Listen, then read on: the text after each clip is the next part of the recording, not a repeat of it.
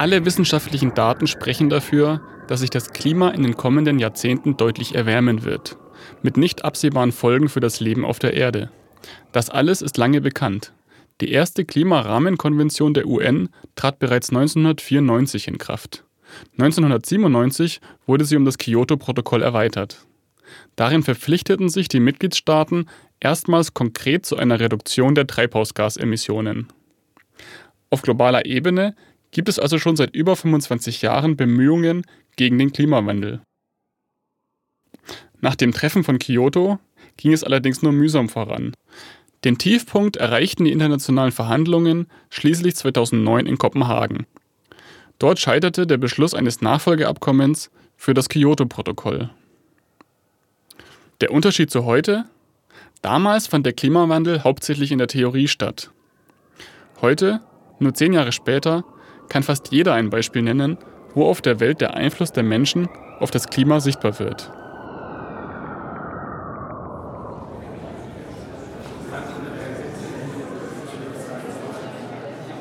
Meine Damen und Herren, guten Abend. Ich freue mich außerordentlich, dass Sie da sind, dass wir die erste Veranstaltung im Jahr 2019 hier haben können, dass wir die Bauhaus Gastprofessur einrichten könnten die gerade dazu dienen soll, neue Themen an die Universität zu bringen, Dinge, über die wir vielleicht nicht an erster Stelle nachdenken, wenn wir Bauhaus denken.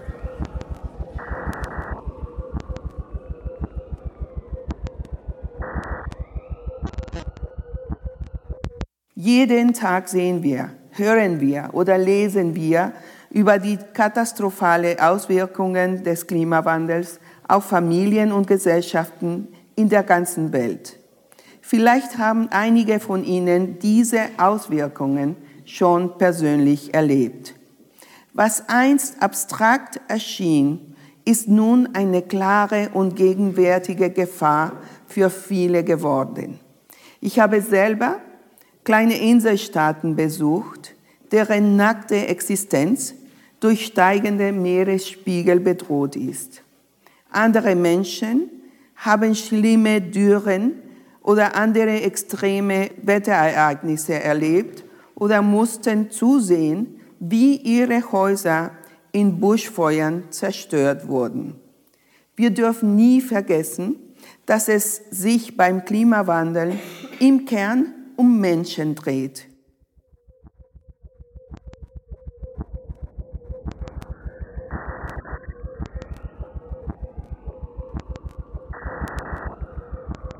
Und damit herzlich willkommen zum Bauhaus-Podcast. Diese Reihe gibt während des Bauhaussemesters Einblicke in die Forschung und Lehre an der Bauhaus-Universität Weimar. Dabei stellen wir die Frage, wie viel und vor allem welche Gestaltung für unsere Gegenwart notwendig ist. Eine Frage, die sich gerade in Zeiten des Klimawandels besonders dringlich stellt. Im O-Ton hörten wir gerade die UN-Generalsekretärin Patricia Espinosa, Seit 2016 ist sie für die Klimarahmenkonvention der Vereinten Nationen zuständig. Als Botschafterin Mexikos war sie allerdings bereits 2010 Gastgeberin eines Klimagipfels, damals in Cancun. Das dort getroffene Abkommen gilt als Grundlage für die weiteren Verhandlungen, die letztendlich zum Klimavertrag von Paris führten. Heute, im Jubiläumsjahr, ist sie als Bauhausprofessorin zu Gast in Weimar. Klimalösungen kommen nicht durch Erzählen zustande, sondern durch Zuhören. Sie entstehen durch Diskussionen mit Experten. Wir sind Teil, diese Versammlung heute ist Teil einer globalen Konversation. Und genau darum soll es gehen in dieser und der kommenden Folge des Bauhaus-Podcasts. Um die Frage, was kann und sollte man tun gegen das scheinbar übermächtige Problem des Klimawandels. Und als Podcast der Bauhaus-Universität wollen wir natürlich insbesondere die Frage stellen, welche Rolle die Hochschulen in diesem Prozess spielen können. Ich freue mich deshalb, Ihnen meine Ansichten mitzuteilen. Aber umso mehr freue ich mich allerdings darauf, von den Studierenden und der Lehrerschaft zu hören, heute und in unseren morgigen Diskussionen. Eine dieser Diskussionen führte Patricia Espinosa mit Studierenden der Urbanistik. Urbanistik, vielleicht besser bekannt als Stadtplanung, verbindet soziale, ökonomische und ökologische Überlegungen, um nachhaltige gebaute Umgebungen zu schaffen. Organisiert wurde der Workshop unter anderem von den Studierenden selbst, darunter Maximilian Theie und Luise Graz. Also der Workshop ist eigentlich auf den Wunsch von Frau Espinosa selber zurückgegangen, die eben gesagt hat, dass sie mit den Studierenden der Uni in Kontakt kommen und eben schauen, was bei uns gerade im Moment konkret zu dem Thema auch erarbeitet wird. Also eine große Herausforderung war es, so ein bisschen die speziellen Planungsprojekte eben so in den Diskurs zu bringen, dass sie sich auch mit einbringen kann. Aber dadurch, dass Klimawandel durchweg irgendwie ein Thema ist, war es dann doch auch gar kein Problem. Und äh, ich glaube, das ist so mit die wichtigste Erkenntnis. Ja, wenn jemand, der auf so einer weltpolitischen Bühne tätig ist, sich dann unsere Projekte anschaut und sagt, das ist ein total wichtiges Thema, an dem ihr da auch auf einem guten Weg ansetzt, dann bestätigt einen das natürlich irgendwo in seinem Tun. Und klar, also ihren Appell, würde ich sagen, haben alle von uns auch nochmal mitgenommen, da auch in Zukunft noch stärker darauf zu achten, dass man es überall mit einbringt, eben das Thema Klimaschutz und Klimawandel. Well, I think universities have really a very crucial role to play because this is where the young generation, the generation that will need to be the one that takes the most crucial decisions about the future, uh, are being educated. And so uh, universities need to prepare young people today to get the basic knowledge, but also to, to be very flexible and very attentive on what the challenges of their um, time is. Uh, we live in a world that is changing in a very um, a rapid uh, manner. That was not the case uh, before.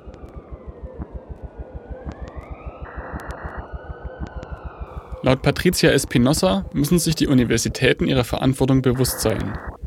Denn hier werden die jungen Menschen ausgebildet, die in Zukunft die Entscheidungen treffen müssen. Und diese jungen Menschen müssen auf eine Welt vorbereitet werden, die sich permanent verändert. And so we need to get away uh, from the idea that universities are places where you go, you study, you learn something, and that's what you do the rest of your life. Universities now must be the institutions that give you the tools to uh, not only advance in your own personal projects, but also hopefully be positive and um, helpful for your communities in the future. Wir möchten schon auch irgendwie die Zukunft mitgestalten und wir möchten schon irgendwie die Welt ein Stückchen besser verlassen oder planen. Natürlich kommt es auf, auf uns alle dann noch an, kann man ja eigentlich dann noch ganz gut vielleicht übersetzen in so zwei große Strategien, die wir auch eigentlich immer ähm, jetzt verfolgen und im Blick haben, also gerade bei uns im Projekt auch. Das ist einmal die Adaption an das, was sowieso schon passiert oder was auch nicht mehr aufhaltbar ist. Also das ist ja auch jetzt in, in den letzten Wochen eigentlich nochmal durch die Medien gegangen, dass also eine gewisse Erwärmung einfach auch da ist, des Klimas mit allen Folgen. Und da ist natürlich dann noch die Technologie gefragt zum Beispiel. Ähm, es ist zum Beispiel in Bremen in unserem Projektgebiet auch so, dass einfach dann ähm, ganz stark auch jetzt schon forciert wird, dass eben Leute vorbeugen und ihre Häuser zum Beispiel auch ausrüsten gegen ähm, Überflutungen auf der Straße. Das andere ist eben, dass man die Mitigation auch betrachtet, also den, ähm, die Vorbeugung von weiteren ähm, negativen Folgen. Und da gehört natürlich dazu, das Auto vielleicht mal stehen zu lassen und das Fahrrad zu nehmen oder zu Fuß zu gehen oder den Bus auch. Und das ist dann vielleicht auch unsere Aufgabe als Urbanisten, da Lösungen anzubieten und den Raum zu schaffen in der Stadt, dass eben die Leute dann auch das Fahrrad mehr benutzen können. Oder auch, wenn man nicht unbedingt den Bedarf hat, dass man vielleicht den Bedarf auch schafft, um eben halt nachhaltige Entwicklungen zu generieren. Also Dänemark ist ein sehr gutes Beispiel. Man hat einfach das Fahrradfahren so bequem gemacht und das Autofahren so unbequem, dass man nicht mehr lange überlegen muss, was ist die bessere Option so. Und ähm, gleichzeitig tut man auch der Umwelt was Gutes.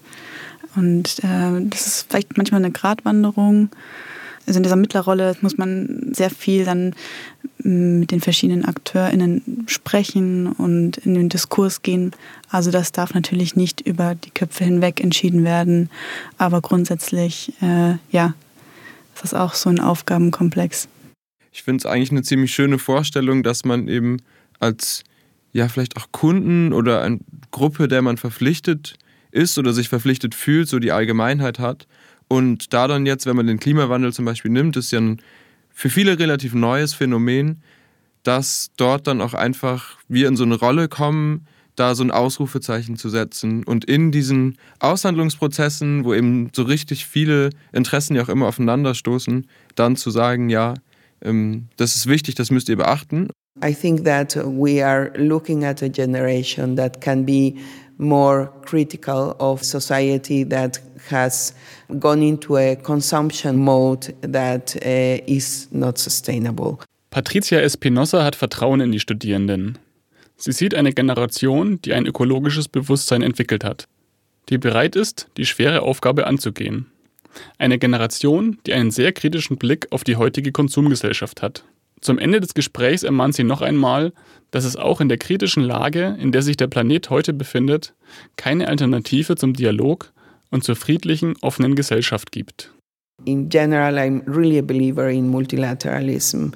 I, uh, I think that the lessons from history are very clear and um, uh, you know, um, I think that um, really nothing compares to a peaceful and open society.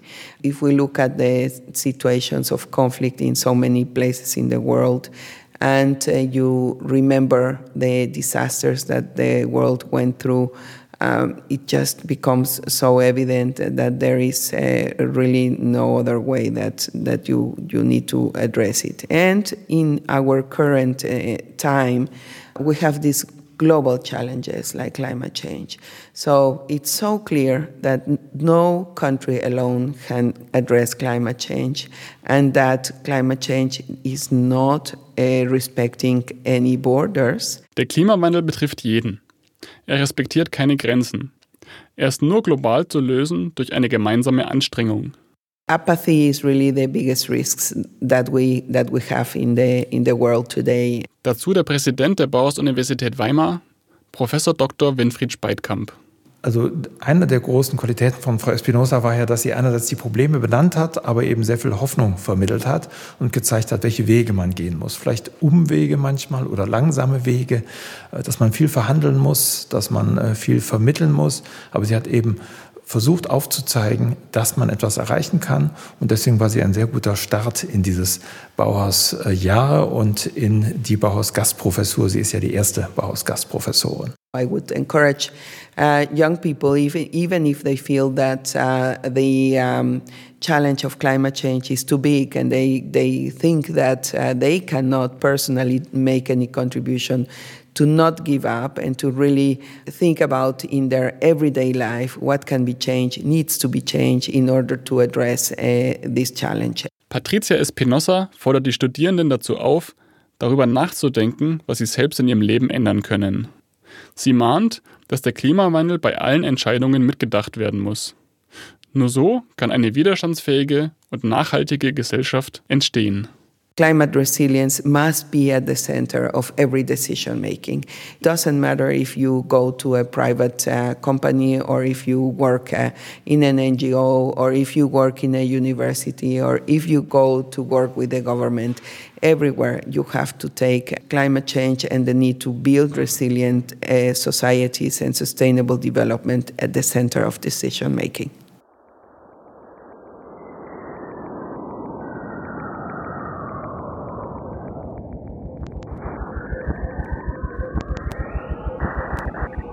Das war die zweite Folge des Bauhaus-Podcast. Idee, Realisation und Stimme Maximilian Netter. Die Redaktion hatte Claudia Weinreich. Der Bauhaus-Podcast gibt im Bauhausjahr regelmäßig Einblicke in die Forschung und Lehre an der Bauhaus-Universität Weimar. Thema dieser Folge war der Klimawandel. In der kommenden Folge werden wir am konkreten Beispiel zeigen, in welcher Form sich an der Bauhaus-Universität mit dem Klimawandel beschäftigt wird.